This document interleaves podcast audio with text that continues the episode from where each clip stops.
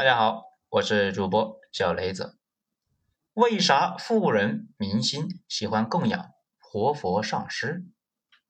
文章来自于微信公众号“九编”，作者二号头目。咱们呢，接着上一章来说。上一章说呢，那些有钱人是如何才能够知道到底谁是真的活佛，谁是假的呢？当然呢，只能够是通过一个他们相信的活佛引荐。这时间长了呢？就跟那个传销系统似的，活佛啊越来越多，到后来呢，说是啊那个朝阳区啊有三十万人波切，这个人波切呢就是活佛的藏语发音，很多明星和富豪呢都住在这个朝阳区里边。这朝阳区呢也有几个小区啊贵的要死，明星富人就住在那里边。这比如呢这两天被抓的那个吴亦凡，他呢就住在那里。负责发通报和抓人的都是朝阳区的警方，而且呢，朝阳区的群众那见多识广，又是长期呢紧绷着阶级斗争的那根弦，经常啊屡立奇功。由于一夜暴富的案例太多，在明星圈和富人圈里面，很少有人相信勤劳致富，大家呢都倾向于搞点什么玄学什么的，并且他们是讲究圈的，明星富商的圈子属性呢都特别重。也就是对于人脉特别重视，很多事情，那比如一个角色的选定，参与一笔买卖，给谁都区别不大。这个时候啊，如果自己呢也是某个圈里面的，优势那自然就大了呀。这在社会学上就是呢贴标签，每个人都贴上几个，然后通过标签呢快速的评价对方与自己啊关系远近。这再比如。一个女明星看到另外一个，就全身呢都整了不少啊，养泰迪某某某的闺蜜，演技呢抠脚，天天呢被观众问候，拥有四部豆瓣四分以下的片子，情史呢能够写本书，结果现在还单身，和自己的标签再对比一下，哎，发现这两个人呢百分之九十一契合，自然呢是相见恨晚，要一结金兰呐。所以很多明星那啥都不会干。干啥都糊，却呢总是能够有啥新节目啊都能够插上一脚，这让观众就觉得呀不可思议啊！可能人家呢身上的标签贴得多啊，各种圈子都能混。有的新人或者是小明星就跟着前辈大佬走，人家做啥自己呢就做啥，等自己做大了之后啊，后辈再跟着自己学。至于做生意，只要呢没有太多的劣迹，一个圈子里面。有生意是相互照顾，所谓有钱大家赚，所以呢，很多生意人做赔了，但是啊，欠同行的钱不能够赖账，只要不是实在没辙呀，总是想各种办法去还。有的人啊说人家讲诚信、讲契约精神，其实呢，就是为了保住啊自己在圈子里面的标签，以后呢缓过来之后，还有人愿意啊和自己做生意。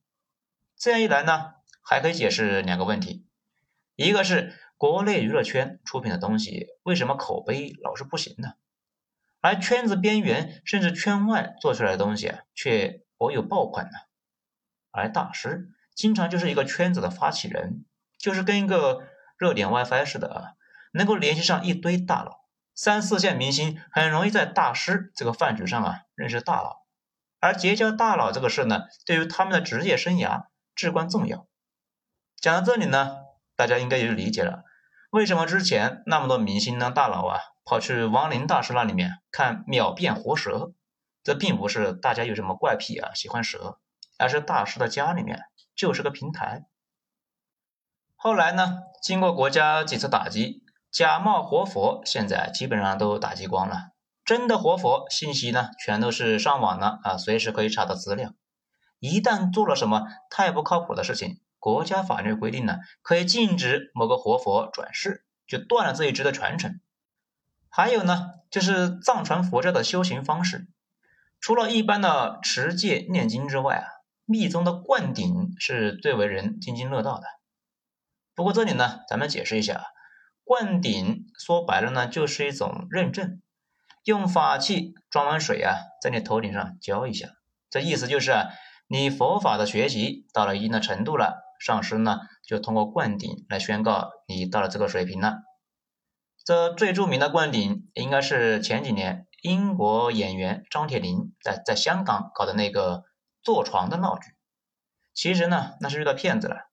结果呢，骗子弄的钱太多了，一般的法子啊没法再榨出钱来，居然说让张铁林做活佛，跑到香港呢会展中心弄了一个乱七八糟的仪式。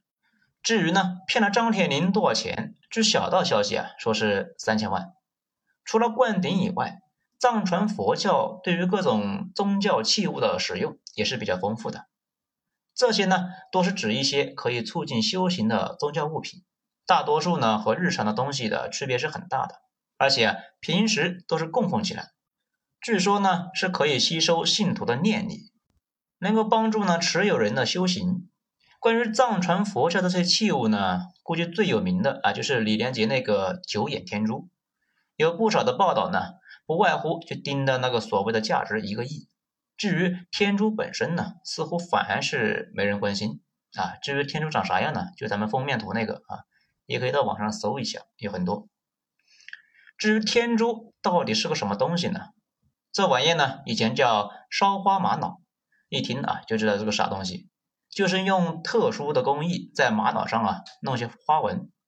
这由于呢烧出来的花纹就跟眼睛似的，眼睛越多价值呢就越高。李连杰那个叫九眼天珠，据说啊能够卖一个多亿。天珠是一种古老的西藏本地的装饰品，早在佛教传入之前，那就是本教的圣物。后来被藏传佛教啊吸收了进来，成为了佛教的法宝之一。这个玩意呢，在唐朝之前生产过一批，可能呢是工艺失传了。之后啊，很长一段时间就没有新的东西生产出来。咱们呢还特意查了一下啊，这批老天珠大概呢存世一万多枚。都是价格不菲呀。过了几百年，到了清代，才又有了制作天珠的工艺。这之后呢，做出来的天珠也不能够说是假的，一般叫新天珠。他们古董圈里面呢，也不说古董是不是假货，而是说新。你这个东西呢比较新的意思啊，就是最近才做出来的，卖不上钱。唐朝以前的天珠那非常贵啊，后来的那就非常便宜。再后来，台湾那边也就掌握了天珠的制作工艺，就批量生产这个东西啊，彻底给玩坏了。咱之前呢出差台湾，有一个同行，他们家呢就是专门制造这个玩意的。吃饭的时候拿出来好几个啊分给大家，说啊他们家的产品跟唐朝之前的天珠没有任何区别，只有顶级高手才能够分辨。他们做出来的天珠呢，以前卖给大陆，早年是发了些财。这几年啊，竞争太激烈，台湾那边呢有好多人都在做这个玩意，导致他们家这个老字号的生意竟然是越混越挫，他也就没去做这个生意了。考了个大学，毕业出来之后啊，做软件，而他哥呢就继续从事这个行业。咱们之前倒是知道啊，台湾呢在诈骗方面有优势，这没想到啊，他们还擅长制假，这不得不佩服啊，台湾最美呀。的确是人，而且呢，我还从他那里知道一件事情：制假不犯法，卖假才犯法呀。得是把假的说成真的才犯法。所以他们家在台湾那是有门面的，公开卖假天珠，便宜的一百多呢，贵的那也非常贵。说这个呢，其实就是想说啊，现在整体形成了一个大产业。我们今天呢，看着好像讲了很多。事实上呢，也只是冰山一角，毕竟不是圈内人，了解的是不会太全的。这最后呢啊，说一下，发财之后搞迷信，主要是因为啊，太多人发财并不是靠什么能力的，而是依赖一种随机性和混沌性，甚至重来一次啊都不敢确保能够有相同的结果，所以这一类人都陷入了一种不可知论这里边。供养上师，带个天珠，突击呢攒福报，也就理所当然了。不过啊，我国是社会主义无神论国家，大家一定要坚定的不搞怪力乱神。好，本章全部讲完，谢谢大家收听，精彩咱们下章接着继续。我是主播小雷子，谢谢大家收听。